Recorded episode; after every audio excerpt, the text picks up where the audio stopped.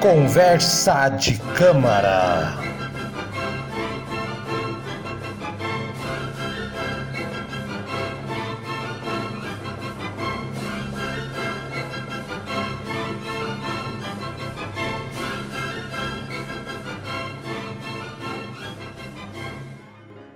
Gostaria de pintar sua alma, mas infelizmente não a conheço inteira.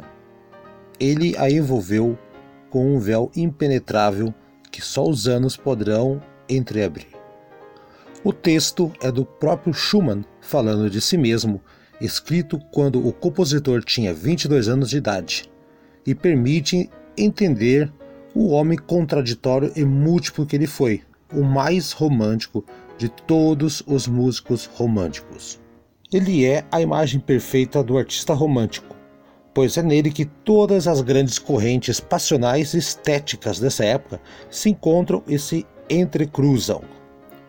O compositor não fazia mero jogo de palavras quando afirmava ser um religioso sem religião, ou quando se dividia em dois personagens, ora assinando como Florestan, ora Eusébios.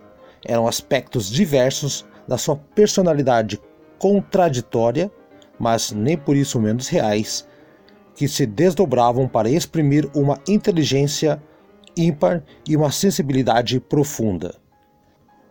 Vamos falar de Schumann e a sua grande obra Fantasia em Dó Maior. E durante todo o programa vamos ouvindo de fundo a obra Carnaval de Schumann, interpretada pelo grande Rubinstein. Senhoras e senhores, sejam bem-vindos a mais um Conversa de Câmara. Difícil ter algum podcast contínuo que fale sobre autores e compositores de música clássica, música erudita. Esse é o nosso conceito, é para isso que nós criamos aqui o programa. Eu sou Haroldo Glombi, jornalista, e estou aqui junto com meu parceiro de sempre, o meu grande amigo Eduardo. Olá, Eduardo. Olá, tudo bem? Foi muito bom o primeiro programa e nós separamos aqui, então, para você já deve estar sabendo, vendo ali o nome do programa e tudo mais. Nós vamos falar de um outro compositor alemão, do Robert Schumann. Foi o Schubert, agora o Schumann, é bem parecido, bem fácil de, bom não de confundir. De bom não é, confundir. Mas, tem gente que confunde. Confundem. Que confunde. Uma, eu contando só já uma já começando o programa com uma curiosidade, eu não lembro qual país, se não foi a República Tcheca ou Romênia, não lembro qual, que eles lançaram uma coleção de selos do, homenageando compositores clássicos. E, e, quando foram quando foram lançar o selo do Schumann, veio com o nome do Schubert. E do Schubert com a foto da. Tão parecido que são os nomes, né? É bem parecido, são dois compositores da mesma região, mesma época, né? Mas teve gente que perdeu emprego aí no correio, meu Deus do céu. Enfim, então hoje nós vamos falar aqui então Robert Schumann, então vou dar uma rápida pincelada aqui, a gente começa a contextualizar, mas só para que todo mundo fique atento, nós estamos hoje falando sobre uma, uma obra que você escolheu, né, Eduardo? Sim. Que é fantasia em Dó maior, é isso? Fantasy em C major em inglês, né? em alemão não vou arriscar dizer. Não, melhor né? não dizer também que, inclusive, as músicas do Schumann, ele utiliza muito o alemão, mais do que os compositores anteriores a ele. Exato, ele, é. Ele, ele utiliza várias descrições de andamento, de interpretação, tudo em alemão. Eu, às vezes, é. eu vou escutar alguma coisa do Schumann, me bate a curiosidade, eu tô com o tradutor do meu lado para né, para para entender o que está escrito no título da música. Pois é. E olha só, Eduardo, só para já vamos começar falando aqui dele tão rapidamente aqui. Morreu outro que morreu novo, né? 46 anos, né? Ele morreu em Bonn, na, na Alemanha, que é a cidade onde morreu Beethoven também. Olha só. Mas ele nasceu em 1810, uma cidade que eu não sei pronunciar, é Zwickau. É Zwickau, oh, é, eu sei, eu sei, eu também Uau. não sei pronunciar. É. É uma cidade que é um nome estranho assim para gente na, nas grafias germânicas aqui, né? O Schumann é, é, primeiro que é impressionante como esse pessoal dessa época, os compositores, eles eram Um, parece que veio uma leva do, do, do sei lá, do espaço para lá de gente privilegiada, né? Porque olha só, o cara já tinha aula, ele tinha vários irmãos na casa, tinha uma irmã tudo mais, e desde os cinco anos ele já ele já estava sentado no piano, já compondo suas primeiras músicas lá, né? Ele, e se bem que também ele é uma família culta da época lá, eu não, não vou lembrar agora aqui. É, o né? pai dele era vendedor de livros, sabe? O pai dele era vendedor Isso. de livros, o que vai ser uma grande influência para a obra dele, porque porque o Schumann é um autor que fundiu muito a literatura com a música. E isso, obviamente, foi uma influência dele. Ele, ele, sim, ele começou a ter aula cedo, mas ele tem uma característica, Schumann, que ele não começou a carreira de música cedo, porque a maior parte dos compositores, eles parecem que foram criados para ser músicos, correto? É, exato. Veja bem, Beethoven foi criado para ser músico. O, o compositor anterior no, do, do programa anterior também foi criado para ser músico. Mozart foi, foi criado desde criança. Enfim, vários compositores desde criança, família. Eles nasceram em famílias de músicos que, que foram forçados a ser praticamente, a um certo ponto. Já Schumann não. Schumann, ele teve aulas, mas ele é. começou a carreira de músico bem mais tarde. Schumann, na verdade, ele a depender da, do desejo da família dele, ele era para ser, ela, ele fazia faculdade de direito. Isso. E ele acabou cursando. Não, ele sim, ele acabou cursando, mas desistiu. Ele desistiu, exatamente, ele vai chegar lá. É, que nem eu falei, que com cinco anos ele já estava sentado, começaram a dar aula para ele, só que quando ele tinha oito anos, ele já, ele, ele já impressionava os professores. Os professores olhavam, ó, oh, o filho de vocês aqui está criando música, e eu nem expliquei teoria de, de, de composição hum. nem nada, o cara já está criando aqui, sabe? E, e, foi indo, né? E aquilo que você falou, a casa dele tinha tudo de livro, né? Entupido. Então o cara lia é, Deus e o Mundo lá, do que, do que o pai dele tinha lá, que o pai dele vendia. E até que aos 14 anos ele ficava nesse mundo, né? Da música, da literatura, música, literatura. E aos 14 anos que ele começou, né? Aí, aí começou a conhecer as obras do, dos três que mais, é, compositores que ele mais é, idolatrava, que é Beethoven, uh, o Schubert, que a gente falou aqui, e o Mendelssohn, né? Então, são os três que ele, né, que ele começou a, a, a forçar ele a ir mais para música. Até que aos 16 anos, quando ele completou 16 anos, aconteceu duas tragédias na família dele, que acabou indo para esse lado que você falou do direito, uma coisa meio forçada, né? O pai dele, que é o que mais incentivava, morreu, e a irmã dele, mais nova, cometeu suicídio na, na ponte lá na, na, na Alemanha, acho que do, do, Rio Reno. Se matou, uma ponte que é bem famosa, as pessoas se, se matavam, a irmã dele acabou se matando, e aquilo devastou o cara, né? Tipo, devastou, e a mãe, e a mãe dele falou, ó, parou, agora você vai para outra cidade, você vai viajar para Limpitz, e vai estudar direito e, e acaba com essa história de música que não, não, não tem futuro e tudo mais, e você tem que estudar e aquela coisa toda. Aí que ele foi estudar direito lá, né, Eduardo? Ele começou a ir para lá e, e você até pode falar um pouquinho mais que lá ele, ele arrumava um tempinho para estudar piano escondido da mãe lá naquela época já. Eu não li esses detalhes da biografia, sabe?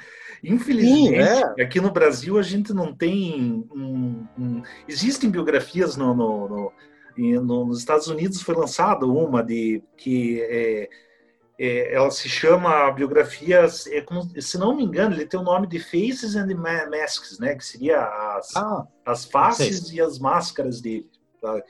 É, e ele, mas é, é, conhecido assim que ele, ele estudou direito e foi. dizem assim, pelo que eu li já, ele não foi um cara que levou muito a sério a faculdade, tanto que ele não terminou. Né? Não terminou, não terminou. Tanto que ele arrumava tempinho lá para fazer o quê? Ele, ele, ele ia estudar piano. Tinha um Sim. professor lá, um tal de Frederick, Frederick Wink, o nome é, dele, assim, né? Wink. isso, Wieck, né?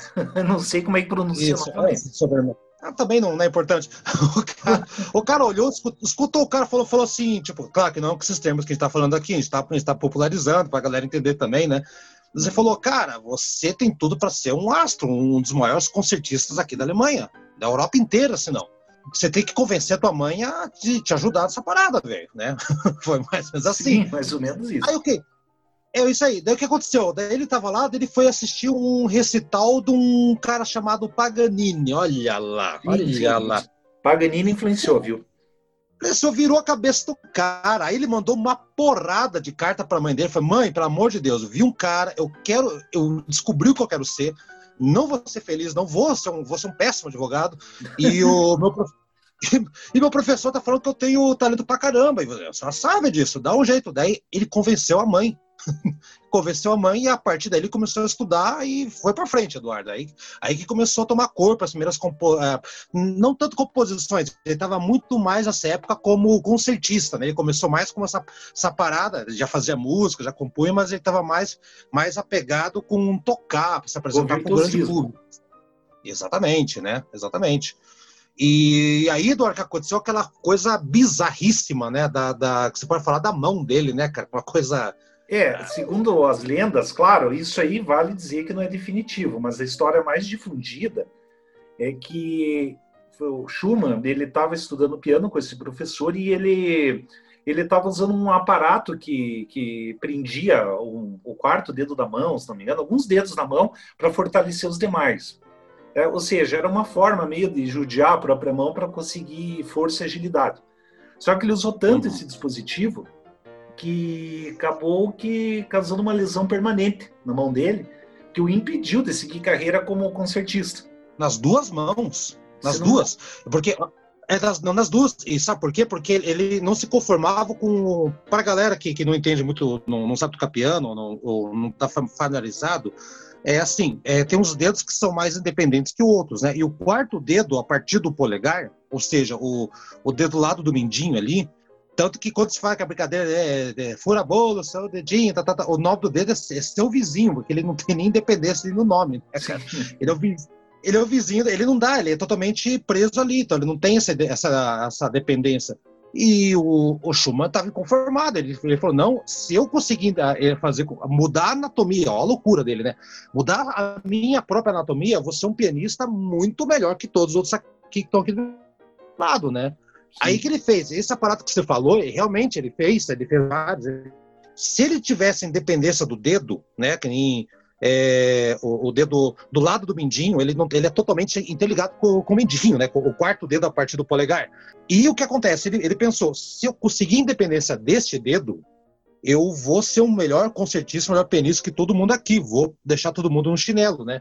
E ele fez, ele amarrava o dedo com uma corda que passava no teto e do outro lado tinha um peso, como se fosse uma academia, uma, uma, um supino de musculação, assim. E ele ferrou os dois dedos. E ele tinha 22 anos apenas, né? Bem novo. Ele já não podia mais tocar, né? E aí que deu a grande virada, né, Eduardo? Aí que ele pegou e falou: vou ser compositor. Aí que, que ele virou a chave, cara. É uma tragédia, né, cara, na verdade, né? Ah, é, a gente sabe, está falando aqui, é bom situar um pouco que o Robert Schumann é bem o início do romantismo. Enquanto no programa anterior a gente falou sobre Schubert, que era o período de transição entre o classicismo e o romantismo, Schumann já é romantismo. E uma das uhum. características do romantismo é justamente o virtuosismo excessivo.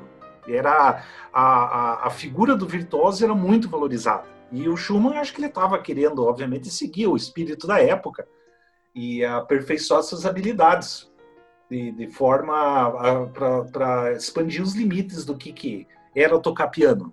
Na, isso no século XIX. Existem até historiadores de, de, música que eles comentam que essa época de 1830 até 1850, 1860 é a escola do trapézio, porque era muita, muito malabarismo no, no piano.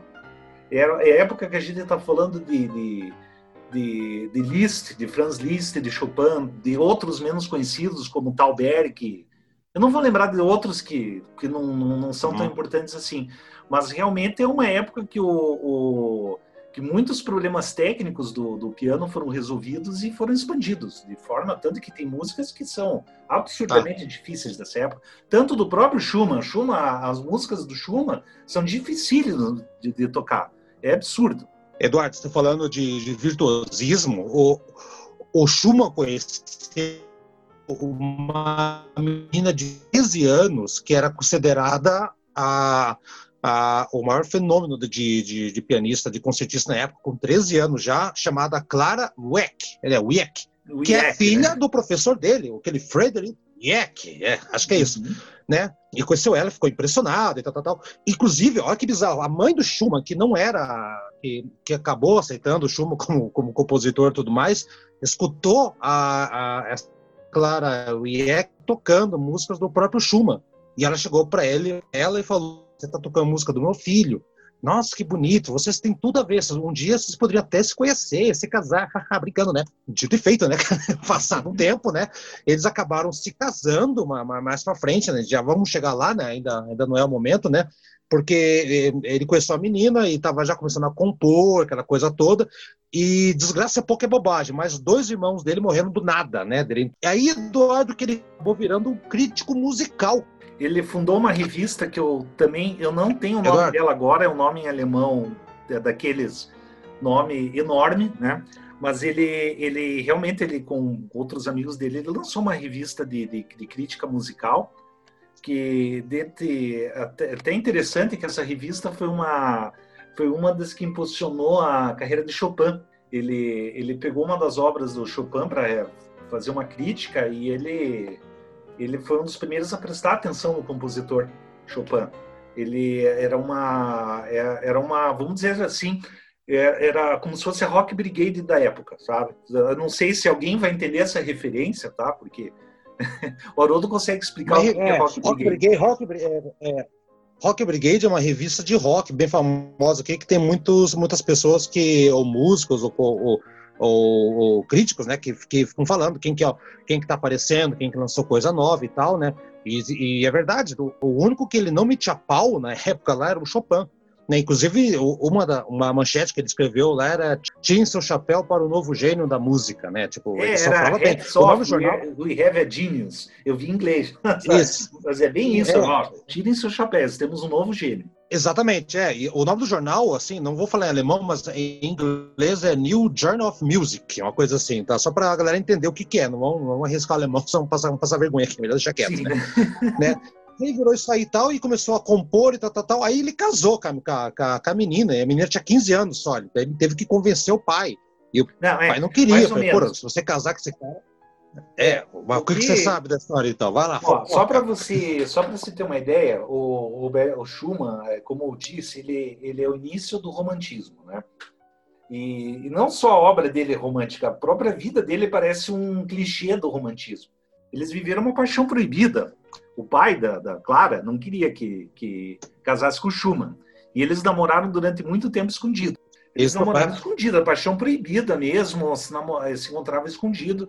E, e, eles casaram e tiveram que, que e apenas um ano depois de casar que na verdade o, o casamento deles foi oficializado porque na época tinha que ter uma, um consentimento do pai para poder casar e eles só conseguiram esse consentimento mediante uma, uma demanda na justiça alemã da época porque ele não queria reconhecer o Olha casamento só. até o, o, a vida dele parece um clichê romântico é, quando é importante aqui fazer um parênteses que quando falamos de romantismo, é a mesma coisa que do romantismo na literatura, as características são muito semelhantes.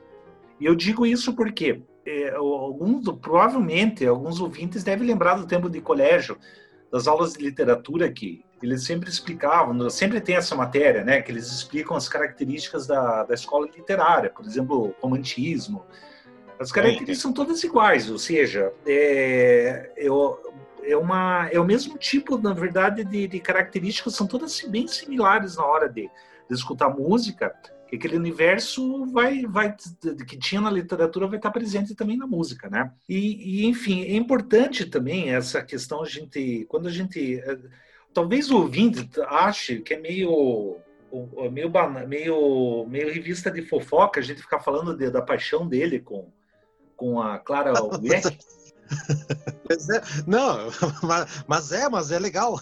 Não, não, é claro que mas é. aí que tá, que parece uma coisa assim meio de revista contigo, Tititi, o romance do Roberto Schumann com a Clara Weck. Né? Isso, né?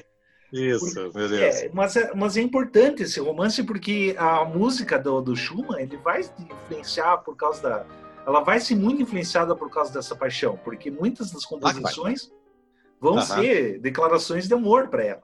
Então, ele, é, a Clara, Clara, ela vai, ela vai aparecer na, nas músicas do, do, do, compositor Tanto é que existem até, até os motivos da Clara, assim que a gente diz, né? Os motivos de, de que ele, ele diz assim que ele, ele, ele, ele agrupava um certo número de notas que eram baseadas nas letras do nome dela. Por exemplo, a letra A do, do de Clara é, é, a nota Lá, né? Que, que de acordo com, com o sistema de, de notação musical mais antigo, a letra C é o Dó, por aí vai. Daí ele, ele fazia assim um agrupamento de notas que escreviam o nome dela, né? A Clara, depois na hora, obviamente que quando casaram ela virou Clara Schumann, a Clara Schumann acabou virando uma intérprete muito famosa do século XIX, era, era como se fosse a Liszt feminina, era uma pianista virtuosa mesmo, e também compositora. Sim.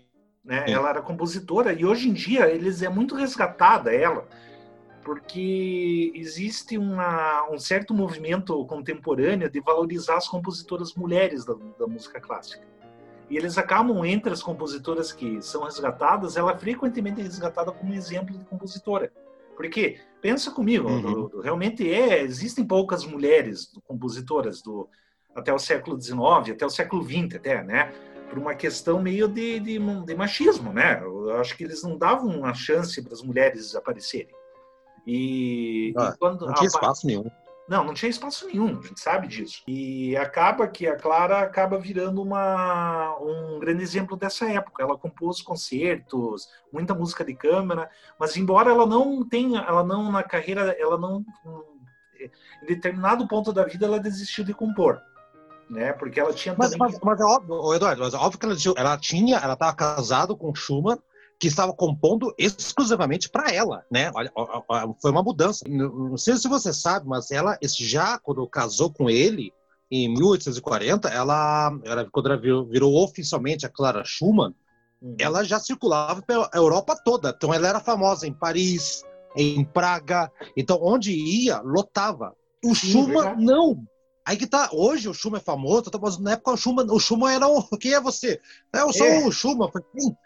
Ele era o arroz de festa, ele acompanhava ela, e isso incomodava um pouco ele. Porque ele não é o cara, ele não era o. o quer dizer, ele era o compositor, tal, tal, tal, mas ele não era conhecidaço, cara, ele era ele é a sombra dela. Ela que era a, a estrela da parada. E Sim. como ele não estava é, não tava tocando, e as músicas dele, apesar de, de, de serem é, um certo sucesso, né? É, que nem o Carnaval de Schumann já. É, inclusive tem músicas dele, que você falou da influência da. A gente acho que a gente vai ouvir no intervalo aqui, né, Eduardo? Que é uma música que tem, tem, aquele, tem aquele. Como é que é o nome? Da Kinder? Como é, uma coisa assim. Como é que é? Você que sabe pronunciar ah, sim, aí, é Kindersinnen, né? Esse eu sei falar em alemão, tá? Que é Esse uma peça da, da, da, obra dele chamada Cenas Infantis. Isso, Cenas Infantis. Inclusive, a, a gente vai ouvir uma. A, daqui a pouco, você, você, vai chamar já quem que vai tocar aí a música, um trecho né, da, da, dessa parte aí. Inclusive, essa música, esse concerto, essa, essa pegada da, da, desse tipo de música, ele falava que ele influenciou para é, dela, porque ele se sentia uma criança, ele se sentia tão bobo perto dela que se sentia quase infantil. Né? Por isso que ele fez aquela, essa peça com várias musiquinhas, assim, em, em sequência, né? Lembrando que ele teve oito filhos com ela, né? Tipo, foi uma, né, foi uma debandada ali, né? Eduardo, então, só para só voltar aqui para a gente finalizar, então, antes de a gente virar e falar da, da, da, da, música em si, vale destacar também que três anos depois que eles se casaram, né? Ele estava lá na casa dele com, com a mulher, né? Compondo, ela tocando, né? Aquela parceria deles. Quando bate a porta, e quem é que tá na porta ali, Eduardo? Sabe quem tava batendo na porta? Um um loiro jovem de 20 anos, Sim, chegando com um monte de papel embaixo do braço, o Brans. O Brans, cara, chegou. Os caras, quem é você? Oi, eu sou Brans. Ah, muito prazer. O que, que o senhor quer? O que o senhor tá vendendo? Cara, não, eu sou um compositor, queria te mostrar aqui um negócio que eu tenho aqui. E o, ele praticamente foi adotado por eles, né, Eduardo? Ele começou a principalmente lá com os caras, não morar oficialmente, mas tava lá todo dia. Ele teve uma relação muito forte e até controversa, né, Eduardo? Você, é, é... que você me entende ainda na Agora sequência. Vamos entrar, né? na, vamos entrar nas fofocas, até as más línguas dizem que eles foram mais do que amigos, mas não se tem certeza. Não se tem certeza, é. Não se tem não certeza. certeza. Agora, que a amizade deles era muito profunda, a amizade entre Brans e Clara realmente foi. Foi até o final da foi. vida deles. E ele também, ele foi acolhido com muito carinho também pelo Schumann, porque o Schumann promoveu a, a ele deu um impulso inicial na carreira dele Né? Porque Sim. o Schumann era o editor daquela revista, lembrando, né? Aquela revista de, de crítica musical. E ele, de fato, ele, ele, ele deu maior força para Pro, ele escreveu um artigo, se não me engano, tá? Eu posso estar falando alguma bobagem aqui, mas ele escreveu um artigo para falar sobre o Brahms que acho que era chamado Novas Novos Caminhos, era New Paths, que o, o ele, ele já promovendo assim o que, seria a próxima geração do. Isso estamos falando em 1850, óbvio, né? Mas era o que que o que que, que, viria agora, assim, na, na, na música. E ele promoveu, assim, ele foi padrinho mesmo do, do do famosíssimo compositor Brahms. Exatamente, tanto que o Brahms ficou lá e foi justo nessa época aí que o nosso glorioso Schumann, já com problema de mão e tudo mais, ele começou a pirar, né, ficou maluco, né, começou a ter muitas alucinações, umas coisas meio de umas paranoias, ele achava que estavam querendo envenenar ele com com mercúrio, né? Veja, o Schubert foi morto com isso aí, então era né, pelos medicamentos. Ele tinha uma paranoia. Ele pegou medo de metais. Desenvolveu fobia de metal. Tinha mostrava uma chave para ele. Ele, não, não, não, não, pego. Ele não tocava metal com medo de ser contaminado. Olha a loucura dele, né? e ele, come, e ele, ele começou a ter sonhos loucos. Ele sonhava com Schubert, ele sonhava com Beethoven, chegando para ele falando assim: Ó, oh, essa música aqui, você tem que é, colocar para mim na partitura, essa música dou para você. Ele disse que ele conversava com os caras em sonhos e começava a compor umas músicas, de acordo com o pessoal que entende bem, é, umas músicas já boas, algumas que vinham com essa influência dos sonhos não eram tão, tão interessantes assim, meio estranhas, né? E a coisa foi piorando, Eduardo. Ele, tanto que ele foi internado, ele se internou lá no manicômio, porque essas visões de que o que eram antes compositores, né, que se inspiraram ele, passaram a ser figuras demoníacas, assim, inspirando, atormentando ele, não inspirando, né? Sim. E tanto que ele ficou internado e a mulher dele não podia ir lá, não, não podia entrar mulher, e a única pessoa que ia lá visitar ele era o Brans. Olha Sim, só. Verdade que é lá. Então teve essa coisa toda aí, né? Ele, ele até tentou suicídio lá, ele, né? inclusive o, o, o, na mesma ponte que a, que a irmã se matou quando ele era mais novo, ele foi lá na, na Cidade de Loucuras, subiu e se jogou. Uhum. Caiu no rio, ia morrer afogado, congelado, mas tinha uns pescadores lá que pegaram, resgataram, levaram, e reconheceram o cara, você tá louco, cara? Aí que ele foi internado no, no, pra valer. Ele tentou suicídio pra valer, cara, assim, no mesmo local da, da irmã. É, é, ele tinha uma vida, ele era muito sensível, né? Então qualquer coisa abalava ele, né, Eduardo? É, eu vejo, isso minha interpretação, de, de ler também a biografia dele, de sentir isso na música. Ele, ele dizem, assim, que ele, ele era um bipolar. Né? Ele alternava é. períodos de euforia com outros períodos de depressão. Tanto é esse período de que olha só que interessante. No ano que ele casou com a Clara, com a Clara em 1840, ele compôs é, assim, se não me engano, acho que não, não era tanto, mas foram muitas canções. Foi é, tanto que 1840 é chamado o ano da canção, ou seja, ele compôs muito leads, né, que era aquele tipo de, de música que é o formato piano e voz can, cantada, né? Era ah. ele, ele compôs pra caramba, assim, ele, ele, ele foi uma produção absurda, ou seja, por que, que ele, ele compôs? Porque ele estava muito feliz naquela época. Imagina, o cara acabou de casar com o amor da vida dele, estava num período de euforia, e de repente, assim, ele alternava anos de depressão, que ele não compunha quase nada. O, a loucura do, do Schumann é, alguns biógrafos eles dizem o seguinte que talvez ele te, isso tenha se dado, talvez um, também eh, vamos entrar na questão das más línguas, né? Porque é. ele tinha que o tratamento para sífilis, novamente essa sífilis, né? Que é o Vitimon, o Schubert e agora temos aqui o Schumann, né? O tratamento que levou ele a, a desenvolver desenvolver problemas, né? Tanto é que, sabe, ele, ele tinha delírios auditivos. Né? Porque quando a gente diz assim que, na verdade, ah, às vezes os, os compositores davam música para ele em sonhos, tudo, ele tinha delírios aditivos. Tanto que ele tem uma, uma obra dele que é chamado, acho que. É, eu esqueci o nome agora, que tô tudo em alemão, sabe? Desgraça. Não, não faz, não, faz, não tem problema. É, enfim, mas ele, ele já fez até músicas baseadas nesses delírios auditivos. Ele dizia, ele costumava dizer que os anjos entregavam as músicas para ele. Mas teoriza-se, na verdade, que ele estava sofrendo de tinitos. Que tinitos o que, que é? Era é, quando alguém começa a ouvir uma, uma nota musical no ouvido sem parar. Esse é um problema médico. Bem Sabia que era, E sabia, sabia que é Lá bemol que ele escutava, né? Ele falava que era Lá bemol. É, eu acho que sim, sabe? É, Mas essa ele, mesmo. ele, essa de mesmo. fato, ele, ele, questão assim, o Schumann, se for pensar bem a questão psíquica, o mundo psíquico desse compositor, é muito rico. Tá? Ele existem, eu já vi até trabalhos psicanalíticos em torno disso, porque ele, ele não é só questão do, do problema da, dos transtornos psiquiátricos dele, era um compositor de muita imaginação.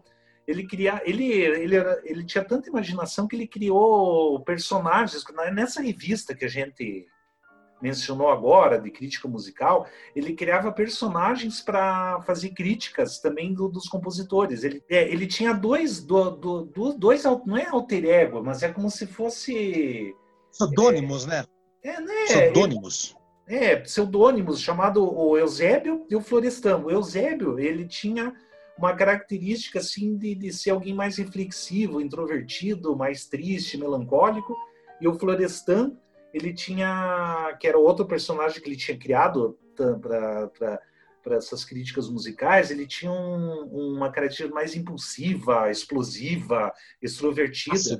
E tanto é que na, na, obra O Carnaval dele, que está tocando de fundo, tem ele, ele colocou esses dois personagens que ele criou né, ele, né, nessa obra. Tanto é que ele batizou o nome de duas peças dessa obra, uma de Eusébios e outra de Florestan. Sim, Florestan, Sim né? exato. Inclusive, Eduardo, é, já que você citou essa obra que tá tocando de fundo aí, tá, tá só trechos aí, não, não, não, é, não é o foco aqui, uhum. mas quando você falou que ele usava as letras para fazer nome, tem duas músicas aqui que ele fez exatamente isso aí, né? A-S-C-H e S-C-H-A, que era uma referência, é, referência a alguma cidade lá na Alemanha, não vou lembrar qual que é lá, e outra uhum. referência até, até o, acho que o nome de, dele, ou de Branzo, sei lá. Ele fez referência justamente que era em cima dos acordes, cada letra era um acorde e, e ia embora, né? Sim, era, ele tem nessa. Ele colocava assim, e, e, como é que esses puzzles musicais no meio, sabe? Ele. Sim ele era uma coisa, é uma característica dele. Na, na, tanto essa obra O Carnaval tem uma, uma peça chamada Inig, acho que esqueci o nome agora também, mas é que é uma peça que não é para nem nenhuma música, é simplesmente um enigma musical que ele colocou. Sabe? Era na partitura, uhum. uma partitura que, que ele colocou símbolos para quem for ler a partitura tentar decifrar o que, que ele queria falar com aquilo. Não era para ser tocado. É, é. Esse pode, é um cara muito criativo. E tanto é, é. que na, na, obra dele, ele vai sempre. Quem analisa a obra dele, os biólogos, os caras mais especialistas na obra dele, eles sempre separam, assim, por exemplo, ah, essa música aí, por exemplo, é uma música mais Eusébio dele, é onde ele está querendo aflorar o lado, esse personagem dele. Outra música mais agitada é o Florestan que está se expressando. E isso uhum. tem muito mesmo na, na, na, obra dele. Eu acho muito interessante isso aí.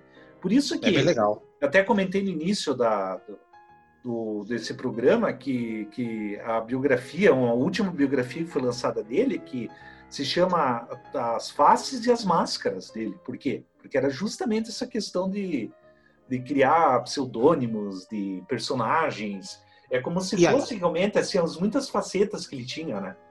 E aí, Eduardo, a gente fecha o arco lá no, na infância dele, cara, ó, momento psicológico aqui, né, cara? Sim. Da literatura, da literatura, cara, sabe? Então, é, é, ele tinha várias coisas relacionadas com literatura, com personagens de, de, de, de vários autores. Estou até procurando aqui agora, enquanto está falando aqui. Uma das frases que ele fala aqui é: se todos lessem Jean Paul, né, seríamos melhores, né?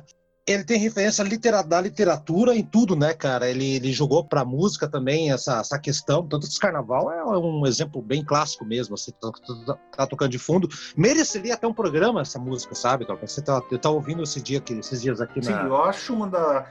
Minha, tanto, ó, questão pessoal minha, minha eu, minhas três obras preferidas do, do Schumann são a, essa do, do programa de hoje, que é Fantasia do Maior.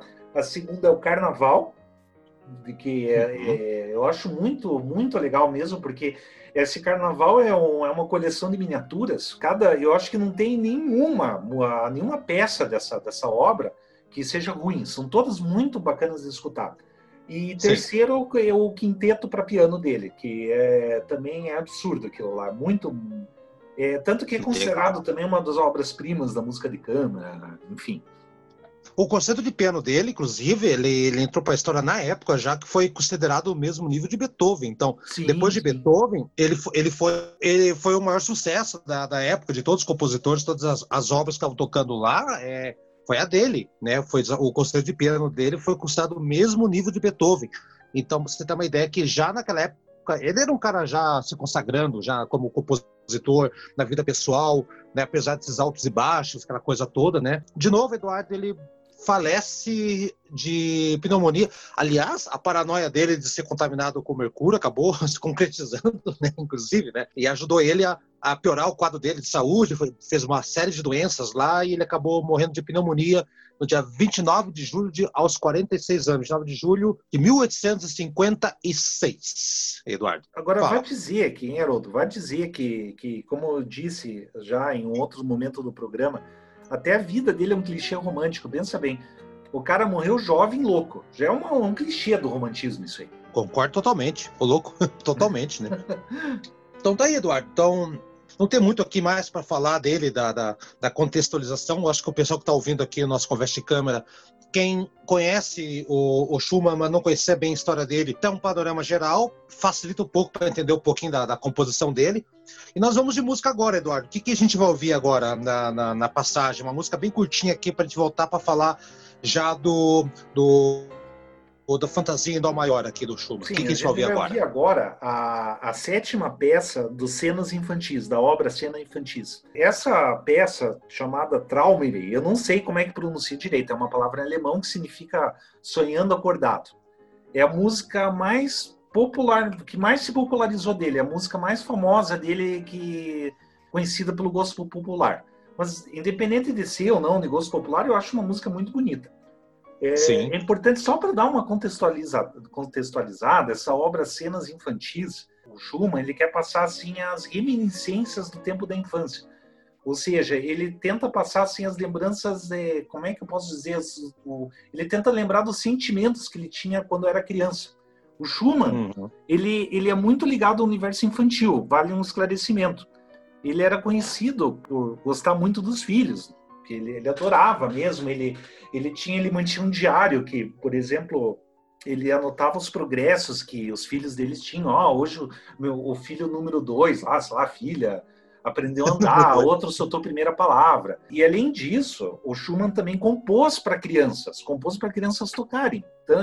Uma das obras do Schumann, que é o Álbum para a Juventude, é uma obra didática para que de peças de menor dificuldade para que as crianças consigam é, tocar no piano. E até hoje, assim, é super aclamado, muita é, é tocado até hoje. Eu, quando comecei a ter aula de piano, eu peguei algumas músicas dessa, desse álbum para a juventude. Quer dizer, é para criança, mas eu que comecei tarde, né?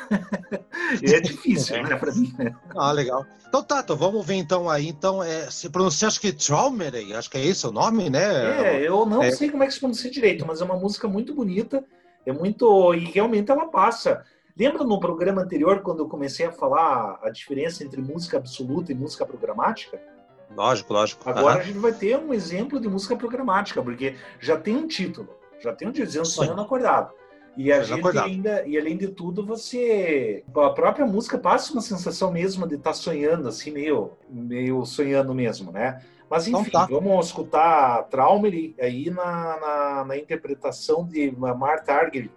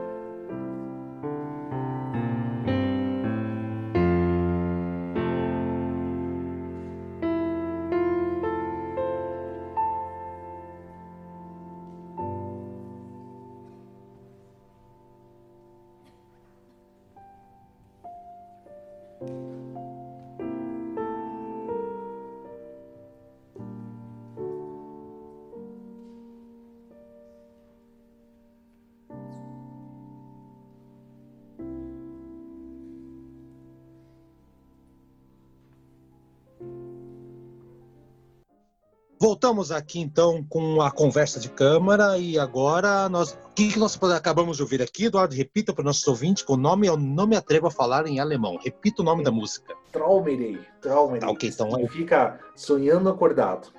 Sonhando acordado. Não, seu acordado sim, mas o nome em alemão eu deixo na tua conta aí, cara. Não, eu não vou arriscar não. Tá. Então tá, Eduardo, chegamos então aqui no, no já falamos do nosso Schumann, já contextualizamos e vamos chegar agora na música em alemão. É, o nome é Fantasie, que é, é, é parecida a palavra, né? Eu vou chamar de fantasia em dó maior, que fica mais fácil para todo mundo entender. Eduardo, então olha só, só um, um, rápida passada aqui, né? Eu escutei muito bem essa, essa música, mas eu escutei muito, eu dei muita ênfase na parte que a gente vai tocar no final que é a primeira parte, tá? Eu acho que a parte que eu mais gostei, na verdade, eu escutei inteira a obra. Eu foquei muito para pegar as nuances e, é, e é, um, é, um, piano bem marcante. Na verdade, eu acabei descobrindo que eu já conhecia essa obra de, de anos atrás, assim, em disco de vinil do meu pai, quando eu era criança. Eu lembro muito, eu lembrei claramente, e aquele problema da música clássica, quando você não tem aquela, aquele conhecimento geral de saber quem que é, que, que né, você sabe muito por cima, ou não lembra porque é muito tempo atrás. Tive uma grata, grata surpresa ao ver que a música que a gente escolheu para debater hoje, aqui para finalizar o programa hoje, é uma música que eu já havia escutado há anos atrás, só que fazia, vamos colocar aí uns bons 25 anos que eu não ouvi, Eduardo. Fala um pouquinho da Fantasia em Dó Maior, então, do Schumann. Schumann, né? Ó, veja bem, vamos começar com uma coincidência. Não foi proposital, foi uma coincidência. Ah, o primeiro programa foi o quinteto do Schubert em Dó maior. Agora pegamos outra música na mesma tonalidade, a Fantasia em Dó maior. Mas eu maior. prometo que no próximo programa a gente vai escolher uma, uma música numa tonalidade diferente. Eu, o, talvez, se um ouvinte aí não entendeu o que é a tonalidade da música, Mande pergunta depois de tentar explicar no próximo programa, que é meio difícil de explicar. Não vou conseguir agora. Faremos Oi? um programa um dia só para explicar. Vamos fazer um programa um dia só para explicar essas diferenças. Acho que é válido até para quem está começando, quem está chegando agora, ou para quem já gosta de ouvir, mas não sabe muito bem. Às vezes tem até vergonha de, vergonha de falar, de perguntar. A gente podia fazer um programa meio didático, sei o que você acha mais para frente. Podemos pensar um sim, programinha podemos, assim. Podemos fazer, sim. Porque, queira ou não, a música clássica é um universo em si, é um universo paralelo da música. Ela Lógico. tem as coisas dela mesmo e, e, coisas que não existem em outros, outros universos.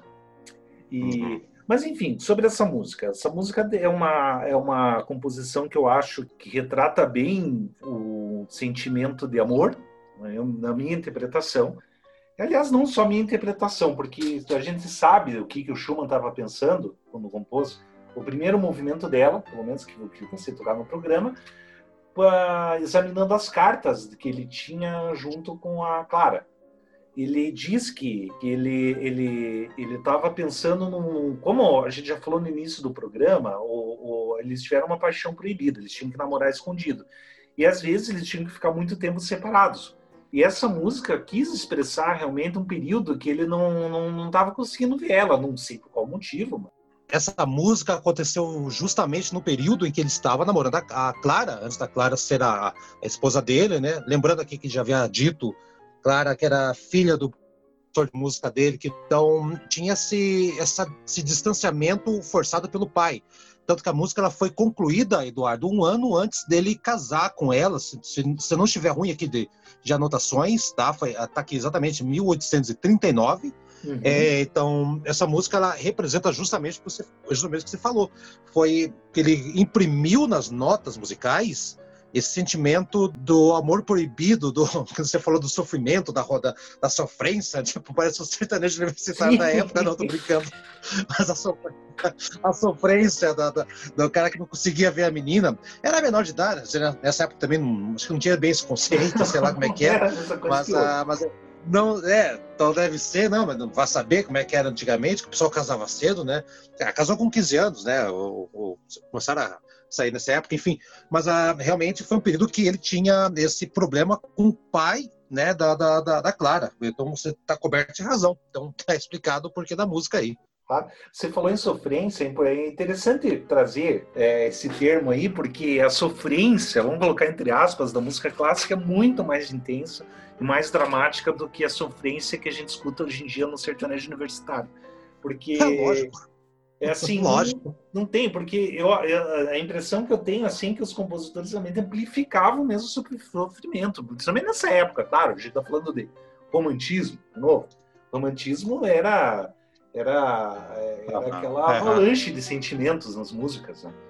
E, a, e, e realmente era, era uma, era uma música realmente que, que expressa muito bem isso. Exato. É, enfim, agora a, é, essa questão, você também colocou que a, a, música terminou em 1839. Mas essa música, o primeiro movimento ele compôs, beleza, dele ele deixou guardado na gaveta durante, durante alguns anos, né? Um, vamos colocar uns três anos aqui. E um dia ele uhum. resolveu resgatar essa música e compôs mais dois movimentos para ela.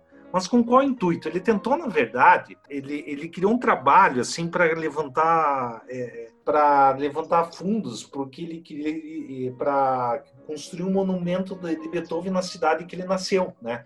E esse monumento, essa estátua dele, foi é, até vale a curiosidade anotar que ela foi na verdade quem quem, quem completou, fez a vaquinha, né, para terminar o monumento foi o Franz Liszt que o Beethoven, queira ou não, a gente fala assim que foi um marco divisor na, na, na, música clássica. Ele foi extremamente influente sobre os românticos. E todos os compositores sempre veneraram muito Beethoven. E ele queria. E ele realmente fez uma música já pensando em levantar esses fundos e fazer essa estátua, enfim, né? Mas uhum. ele teve dificuldades também de, de oferecer essa música para os editores musicais.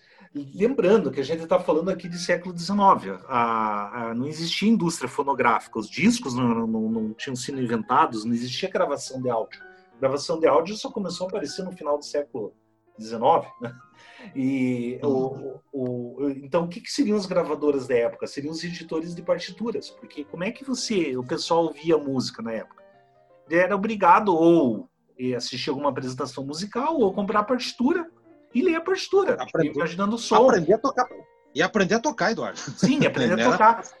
É, eu, eu, eu, ia completar com isso. O pessoal tocava em casa e tinha gente que era obrigado, a, tinha gente que inclusive pegava a partitura e ficava vendo a partitura na frente, assim, tentando imaginar como é que era o som. Era, era assim. Eu, e o que, que eram as gravadoras da época? Eram os editores de partitura, que imprimia as partituras. E realmente uhum. era uma era uma indústria também, então, e dava briga, sempre dava briga entre artista e editor. Era que nem o do que virou século XX com, com gravador e artista. Sempre deu conflitos. No, no... Sim, sim, sim. É, na e... verdade, só mudou.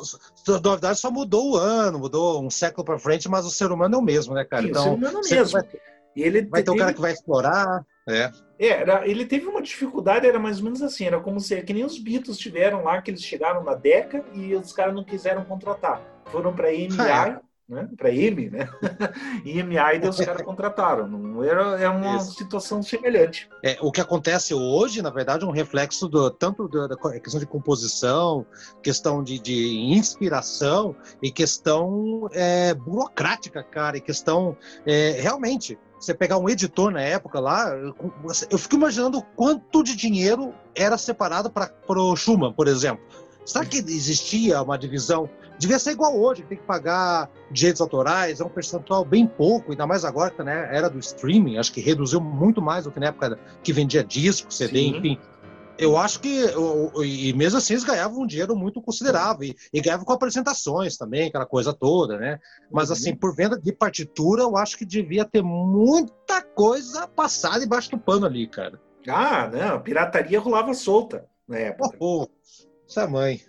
A biografia de Beethoven, eu tenho aqui a biografia de Beethoven, ele é uma coisa interessante que ele explora isso.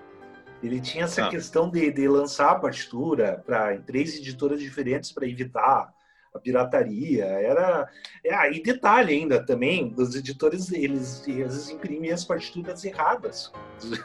o compositor era obrigado a chegar lá e corrigir que o que o cara o cara tinha publicado. Eh, Mais essa ainda. Não, Mais e essa. ainda, além de tudo, você sabe sim que uma coisa, eu não lembro se eu comentei isso no programa anterior, que você sabe que na música clássica, a princípio, as músicas elas não têm nome. Elas sempre são chamadas assim. Por exemplo, ah, aqui eu compus minha sonata número 7 na tonalidade de Si maior, do opus, não sei uhum. o quê. Na verdade, o que existe na música clássica, que o compositor tem seu catálogo de músicas e as músicas são todas catalogadas, assim, baseado no, no tipo da composição, se é uma sonata, se é uma sinfonia, a tonalidade, ou seja, não tem nome, não é a música. Quer dizer, tem, tem, né? Dependendo se o compositor deu nome, mas via de regra não tem. Não tinha. Às vezes acontecia, às vezes do compositor, do editora soltar a partitura, publicar a partitura e colocar um nome na música que o compositor não colocou. Isso acontecia. Por exemplo, um caso é. desse que virou é a Sonata Luar do Beethoven, que a verdade o Beethoven não, não compôs uma música chamada Sonata Luar, foi um cara, crítico musical depois que ele morreu, que ele falou, olha, essa música parece a, uma sonata feita ao luar, parece luar essa música, e daí os editores de partitura começaram a colocar Moonlight Sonata. Eduardo, Entendeu? Eduardo, Oi? Imagina, imagina se na época, então, da, da, em 1800 e tanto lá, tivesse o, por exemplo, o, o cara que o Silvio Santos contratou para dar nome de filme, né? Imagina, cara. Seria tipo uma sonata muito louca. É, então... uma, né, uma sinfonia do barulho. Seria por aí. Assim, cara. É, uma sinfonia da pesada, e por aí vai. É, é uma. Exatamente é, é, e daí o que, que acontece? Esse caso, essa música, ela não tem nome. Ela não, acabou não pegando nenhum nome dela, ninguém batizou, nada. Acabou se tornando um simples nome, uma fantasia em Dó maior. Mas vale explicar também o que, que é uma fantasia para música, né? Porque fantasia é, é a música é, clássica, ela tem muito assim de seguir formas pré-estabelecidas. Quer dizer, não tanto hoje, mas vamos pegar na época do barroco, do classicismo, quer dizer, coisas mais antigas, eles, eles falavam assim, por exemplo, ó, você vai compor uma sonata, então beleza, você vai aqui colocar, você vai ter a introdução, vai ter o desenvolvimento do tema, aqui depois disso você vai repetir tudo, daí na, na segunda repetição você vai modular a tonalidade dela para outra e vai ter recapitulação, o fim, está entendendo? É, sim, sim. É, tem toda uma estrutura certa, não é? E você percebe isso se for escutar várias músicas. Já a fantasia é. é, um, é, um, é um estilo de composição mais livre, daí não está tão atento a regras. Daí, por exemplo, quando existe essa fantasia em Dó maior, ela, ela é uma composição assim, mais solta, parece. Não chega assim a ser uma improvisação, né? Claro. Mas é uma, é uma, é uma composição assim que o cara tem mais liberdade de, de, de, de ter a estrutura que bem entender. E, uhum. ela é quase uma sonata, na verdade, que ela tem três movimentos, como uma sonata tem, né? Uma sonata rígida mesmo, tem três movimentos, sonata para piano. Essa aí também tem três movimentos, só que tá é mais relaxado, assim, é uma coisa mais assim, mais livre, é mais o compositor pode dar mais asas à imaginação, né? A gente pode dizer que ela respeita a, a, a, forma da música erudita, mas não respeita, mas é livre na composição. Talvez seja uma definição interessante. É, é uma coisa, é, é mais ou menos assim. Ela, ela, o caminho que a música segue, a história dela, a estrutura da composição tem mais liberdade, sabe? Ele não vai seguir aquilo como eu falei antes, assim, ah, legal. Eu estou compondo a sonata na forma sonata aqui que vou ter uh, recapitulação e coisa e tal, blá blá blá vai estar tá lá a repetição aqui, isso aí vai, vai que vai, sabe? É, é como se fosse assim um, um fluxo livre de consciência na música, entendeu? Aham. É, é, é, uma livre associação de ideias. Não chega a ser uma livre associação de ideias, mas eu diria mais que é um fluxo de consciência. Parece assim. Tipo, Sim. Vamos lá, vamos lá. É, é, é, é, não, não chega a ser uma improvisação, improvisação sim, que daí é liberdade total, né? Eduardo, mas... olha só, a gente, a gente escolheu aqui, então, da, da né, se a gente colocar música, vai ficar muito, muito comprida também, muito longa. A, gente, a nossa ideia também é, é dar uma ideia para o pessoal também se interessar ir atrás né, da, da, uhum. da obra aqui. E a gente e você escolheu aqui o primeiro o primeiro movimento que você escolheu do, dos três, né? É Sim. isso. Confere, né? Uhum. Então tá. Explica um pouquinho, então, rapidamente, é, sobre a diferença entre os três movimentos e, e, no final você fala por que, que a gente, por que, que você escolheu justamente o primeiro movimento aqui do da fantasia em dó maior. É, a gente vai ter aqui um primeiro movimento assim, é uma coisa. Deixa eu achar a palavra que eu quero para descrever. É uma coisa assim meio que parece que ele tá tá abrindo o peito dele, assim, sabe?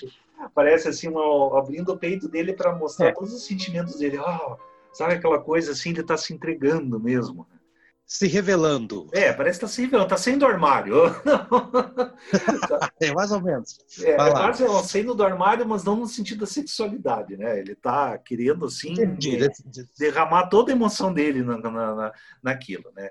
E é o, o, movimento, assim, realmente, se, quando, quando vim escutar isso aí, você vai, vai perceber, assim, o, todo o drama que tem nisso, assim, que aquela coisa assim, meu Deus, eu estou apaixonado demais, minha amada, e enfim. Já temos depois um segundo movimento triunfal, que é uma marcha triunfal, né?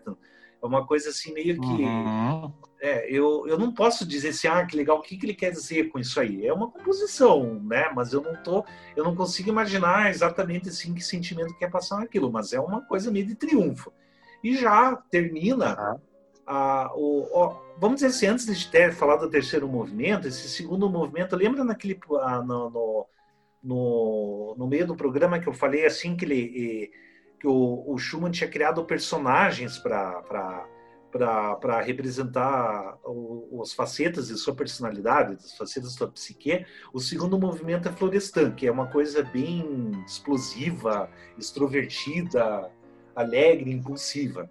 Já depois do terceiro movimento, a gente vai ter um vai terminar de uma maneira extremamente introspectiva, ou seja, a gente vai ter um movimento que vai revelar a faceta Eusébio dele. Ele vai ser uhum.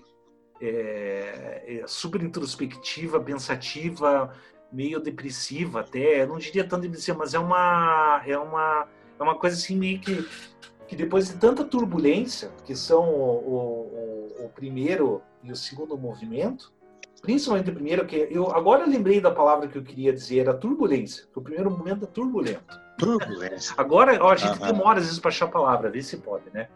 Nada. Enfim, depois de todo aquele agito, depois dos dois primeiros momentos, parece que ele está sossegando agora, sabe? Agora chega, uhum. cansei, vamos agora agir com mais calma, até o negócio realmente descansar mesmo. É, eu acho assim, yeah. que assim que eu descreveria essa música. O, você fala do, do e, e Florestan, eu acho que a, a referência do, do, pelo menos a parte do, do, da outra obra dele, que está tocando de fundo do, do Carnaval, é legal porque realmente a, a parte que você associou agora da, da fantasia com o Eusébio e outro com Florestan tem um pouco a ver, sim, da, da, tonalidade com, com as músicas que tem esse nome na, no carnaval, né? Que acho que daí dá para ter uma pista também, né? Daí juntamos aí também essa questão da personalidade do, do pseudônimo mais forte em, impresso na música tanto no segundo movimento quanto no, no, terceiro, né? E o primeiro, acho que você está coberto de razão, é uma coisa mais livre, solta, tudo mais, e entra naquela questão do tipo estou apaixonado e coincidência ou não, foi na época que ele estava é, prestes a, se, a, consolidar o seu amor com a, com a Clara, né? Com a, com a, sua futura esposa e, e, iria, depois da morte dele, continuar divulgando a obra dele mais para frente, Eduardo. Sim, é, pode. É, é interessante se falar isso, pode ser que seja um reflexo inconsciente disso. Eu não duvido. Pode, às é vezes, é, acontecer esse tipo de coisa. Ah, às vezes, existem gente que teoriza, assim, que o, não só na música, em outras artes, uh, às vezes certos uh, estados psíquicos do artista vai refletir na obra dele. Pode ser que seja. Né? Eu não tinha pensado por esse por esse viés. É, mas é daí que é importante, Eduardo, é que é importante você conhecer muito a fundo a obra, né? E não só de música erudita, de qualquer artista que você queira, né? Por exemplo, é justamente por, por a gente conhecer ah, nessa, essa questão dele ter criado essas personas para escrever e, e essa personalidade ele, ele, jogou na música também, no, carna, no, no, carnaval dele, né? Ele colocou as músicas com o nome do, do Floriano e tudo mais, tá tudo lá. E uhum. quando você escuta uma outra obra dele, no caso aqui a, a, a Fantasia em Dó Maior, e quando você percebe que ele está repetindo a música, então você, opa, saiu o Schumann, entrou o Florian. já, é, já, é, é, Mas assim, não é que você já repetir a música, é o, é o humor da música, entendeu? É o clima é, dela. É, Florestan, é, exatamente. É, o nome, às vezes, é, mas é o sentimento que quer dizer, exatamente. Entrou o Florestan e depois o Eusébio. Então, a, a partir daí, é aquilo que você falou, cara, eu, eu assino embaixo, vou no cartório e assino de novo, cara. Tipo, a música erudita e a vida do, do, dos, dos, dos, compositores, cara, dá para fazer nem um filme, dá pra fazer uma trilogia, cada um assim, fácil. É. Porque é, é muita nuance, é muito, muito, detalhe, cara, e coisas que vão descobrindo depois de anos e séculos também, né, cara? Sim, ele, ele tem muito da música clássica, uma da, é, tanto que eu acho, é uma maneira que, eu, que o motivo pelo gosto de música clássica, de repente pode inspirar outra pessoa a gostar também, é que cada obra, cada compositor, você tem muito contexto histórico ao redor da, da obra, e você sempre tem muito detalhe. É a mesma coisa, é, como é, se alguém, por exemplo, gostava de literatura no colégio, que, que, esse exemplo que eu dei anteriormente, vai acabar gostando de música clássica porque o, é o mesmo feeling. Você, por exemplo, quando vai estudar uhum. Machado de Assis lá no colégio, você não vai lembrar, ah, mas agora vamos ver como é que era o realismo, vamos ver é, a característica da obra dele aqui, que na época tinha tal coisa, tal tecnologia, tinha tal pensamento político, tinha tal. É a mesma coisa na música, tem tudo assim nesse universo ao redor. É, é eu acho que fica uma coisa de, de, é, acaba enriquecendo bastante, é o que torna é o que torna muito rico tudo isso. Bom, Eduardo, eu acho que agora já. Acho que nós esgotamos aqui, acho que já dá para a gente encerrar aqui o programa. E uh, eu queria que só você falasse, então, é, a gente vai escutar na versão de, de quem? A, é, a, então, e vai ser a, o primeiro interessante que já falar do, isso, da fantasia em dó. Então, é, porque na música clássica, uma, uma, outra coisa característica da música clássica que não tem em outras, questão seguinte, porque a música clássica existe a, a, a, a obra, ela tem a partitura que todo compositor vai ter que seguir, correto? Mas assim, daí você pergunta, ah, mas como é que eu vou escutar? Qual, qual o intérprete da, daquilo lá que eu vou escutar? Uma das graças também da música clássica é o seguinte, né? Porque você pega, por exemplo, fantasia em dó maior, você existem é, várias maneiras de ouvir a fantasia em dó maior do Schumann. Você pode ouvir uma versão, por exemplo, do Alfred Brendel, que é um, um pianista inglês, que ele vai tocar de uma forma totalmente diferente dessa que a gente vai escutar agora, que é da Martha Argerich. Ou seja, a gente tem uma música que gosta muito, mas só que a gente vai acabar descobrindo que essa mesma música às vezes é interpretada de maneiras diferentes, sempre vai ser diferente, de acordo com que cada pessoa toque. E cada um vai, vai de repente, revelar alguma característica que não está na outra interpretação. Né? Agora, essa Exato. que a gente vai escutar agora, eu, é a minha interpretação preferida, que é da, da pianista argentina Marta Argerich. Ela gravou nos anos 70 esse disco de, que ela gravou, na verdade, um disco só pegou as fantasias do Schumann, que o Schumann também tem outras composições de nome fantasia. E ela gravou essa fantasia em Dó maior, eu acho que é, a, é, é, é, uma, é, o, é, é, o, é o intérprete que mais consegue traduzir essa, essa tribulação na música, assim, essa, essa questão, essa, é, essa tempestade na música, sabe? Eu acho que, que ela que melhor consegue imprimir essa, essa questão assim de, do legal. agito na música, sabe? Essa, esse caos na música que legal, é o primeiro movimento. Legal. Então tá bom, então. É, lembrando, só para reforçar também, se vocês encontrarem, quem não está habituado, um disco de um pianista chamado Richard Kleiderman, corra, né? corra quilômetros, assim. Falando em pianista, Eduardo, eu vou indicar um pianista aqui também, do que, que também toca Schumann, já eu tenho aqui em vinil, inclusive, aqui, Hum. Inclusive a versão de, de, de carna, do, do, carnaval dele, né? O, que eu acho fantástico aqui. É, hum. O nome do pianista é Peter Franker. Nossa, Peter, eu não conheço.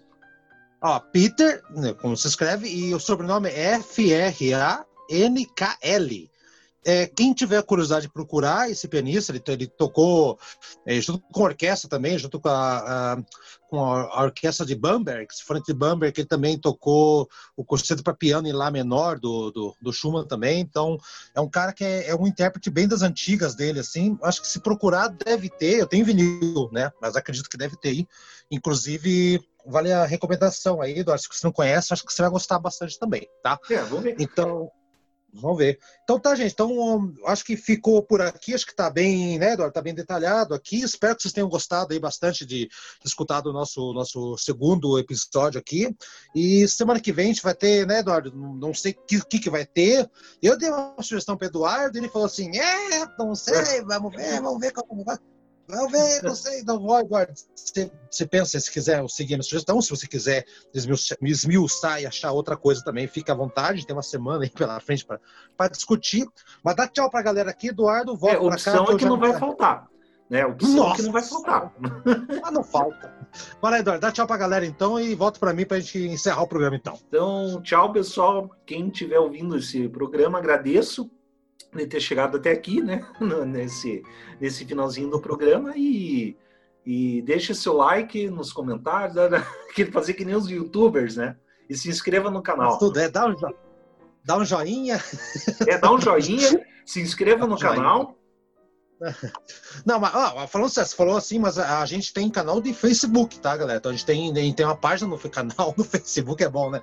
A gente tem página no Facebook lá que a gente coloca os, os, os capítulos lá, mas a galera deve estar tá seguindo a gente aqui no, no, nos, nos, nos, agregadores de podcasts aqui, Eduardo. Fica tranquilo que a galera tá, tá achando a gente sim, tá? Então, senhoras e senhores, então, o primeiro movimento da fantasia em Dó maior, de Schumann, e na semana que vem a gente tem mais um programa Fique então com essa preciosidade e até semana que vem. Tchau!